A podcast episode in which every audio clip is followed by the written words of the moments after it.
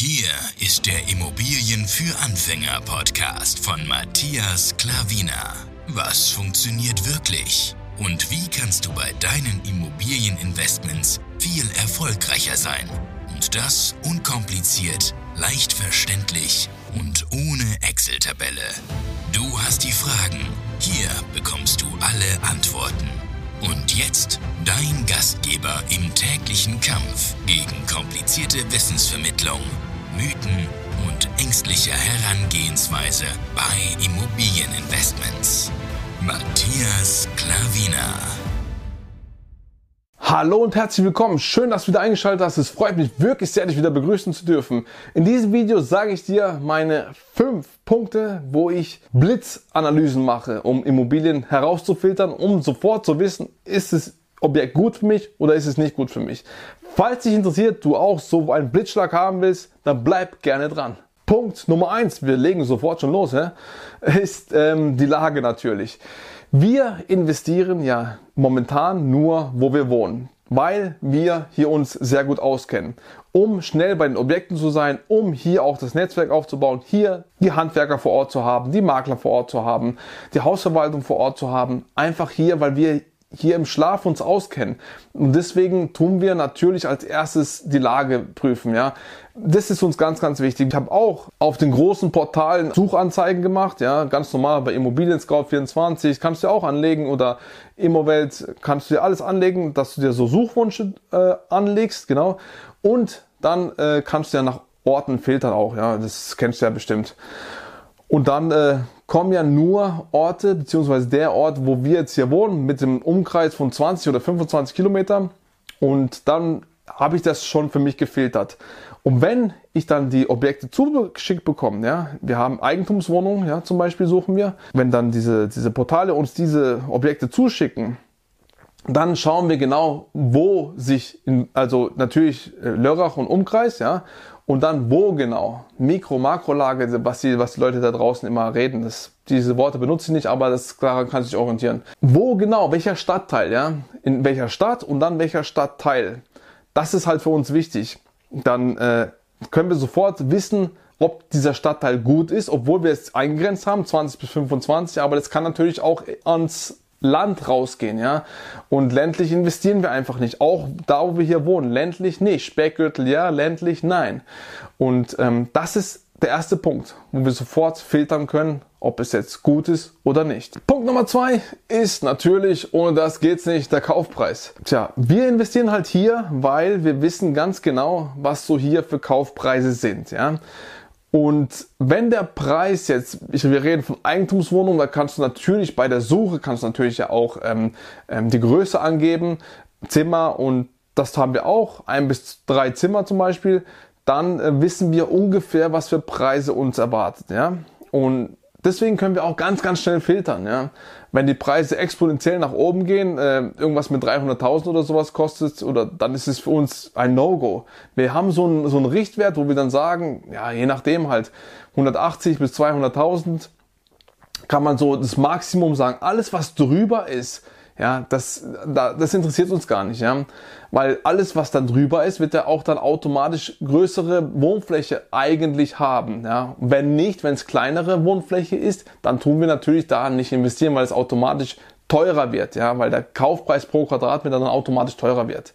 Deswegen ist der Kaufpreis an sich natürlich sehr, sehr wichtig. Allein dadurch können wir jetzt aber noch nichts sagen, denn der nächste Punkt, wie ich jetzt auch gerade eben schon erwähnt habe, da können wir schon mehr sagen. Punkt Nummer drei ist eben die Wohnfläche.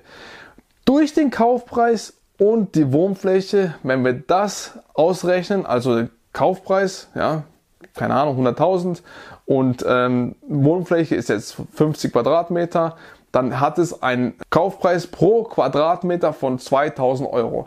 Und das tut uns zum Beispiel hier hellhörig sofort die Ohrenspitzen. Ja. 2000 in unserer Gegend ist wenig. Ja. Vor drei Jahren war es noch praktisch normal, war es okay, ja, aber es ist nicht so, 2000 war es nicht so, wo man sagen kann, wow, günstig. Heutzutage ist es einfach günstig, ja. Ein, zwei, drei Jahre später, so hat sich der Markt einfach entwickelt und ähm, deswegen, da kannst du schon ableiten, da kannst du schon sehr, sehr viel ableiten und wir sagen ja immer, kaufe günstig ein.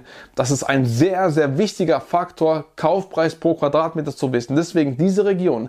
Wenn du woanders investierst, dann musst du natürlich den Markt dort studieren. Dann musst du wissen, was da alles verlangt werden kann, ja, an ähm, was, was die Preise dort sind und wie ähm, pro Quadratmeter und wie allgemein die Preise dort sind und wie die Standorte natürlich sind, die Lage. Das ist alles, dann musst du alles wieder neu. Ja. Deswegen sage ich als Anfänger investiere bei dir wenn du eine gute Gegend hast, wenn du eine nicht gute Gegend hast, gehst du die nächst bessere Gegend da investieren, damit du die Wege nicht so groß hast, damit du nicht so viel Zeit investieren musst, um von, von einem Ort zum anderen Ort zu hinzufliegen. Das ist alles komplexer, ja. Das kannst du später irgendwann machen, aber als Anfänger würde ich es dir einfach nicht raten. Nimm es dir wirklich zu Herzen.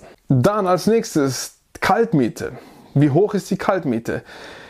Ist jetzt an vorletzter Position, ist jetzt auch nicht das Relevanteste, denn ähm, umso niedriger die Kaltmiete, dann sollte auch umso niedriger der Preis sein, weil sonst rentiert sich ja überhaupt nicht. Ja? Langfristig gesehen vielleicht doch, aber ich sag, du kannst gerne 50, 100 Euro am Anfang mit extremem Potenzial auf diese Immobilie drauf bezahlen. Aber wenn es dann am Schluss 200 oder 250 Euro äh, sind, dann ist es halt eine Menge und dann überlegst du dir das, beziehungsweise wir, ob wir da investieren sollen. Ja.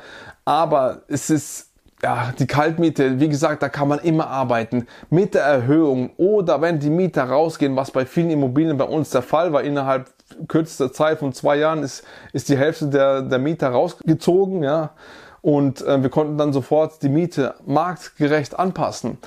Und das wäre halt, wie gesagt, die super Strategie, wo ich dir auch empfehlen würde. Und darauf halt auch zu achten, wenn du halt dann die Kaltmiete, ja, siehst und sagst, ja, okay, aber man kann halt sehr, sehr viel mit der arbeiten. Und dann ist, wenn die Kaltmiete noch so weit unten ist und dadurch der Preis unten ist, unter dem Markt, durch die Kaltmiete, ist perfekt für dich eigentlich, ist sehr gut. Kaufst du günstig ein, der kann in zwei Monaten rausgehen, für dich Jackpot, weißt? Und das muss dir im Klaren sein. So welche Dinger bzw. Immobilien zu kaufen. Und deswegen, ja, Kaltmiete ist halt so, wie es ist. Natürlich kannst du auch leerstehende Immobilien erwerben, das wäre auch optimal. Da sind halt die Preise meistens erhöht, also ja, höher, weil du halt ja auch als Eigentümer besser verkaufen kannst, wenn die Immobilie leer ist. Ja, ist ja klar. Wenn der Investor dann eine Kapitalanlage kauft und sich nicht rentiert, dann tun halt einige davon abspringen, wenn sie halt nicht diese Strategie fahren. Kaltmiete wäre der nächste Punkt. Punkt Nummer 5 ist natürlich noch der Zustand.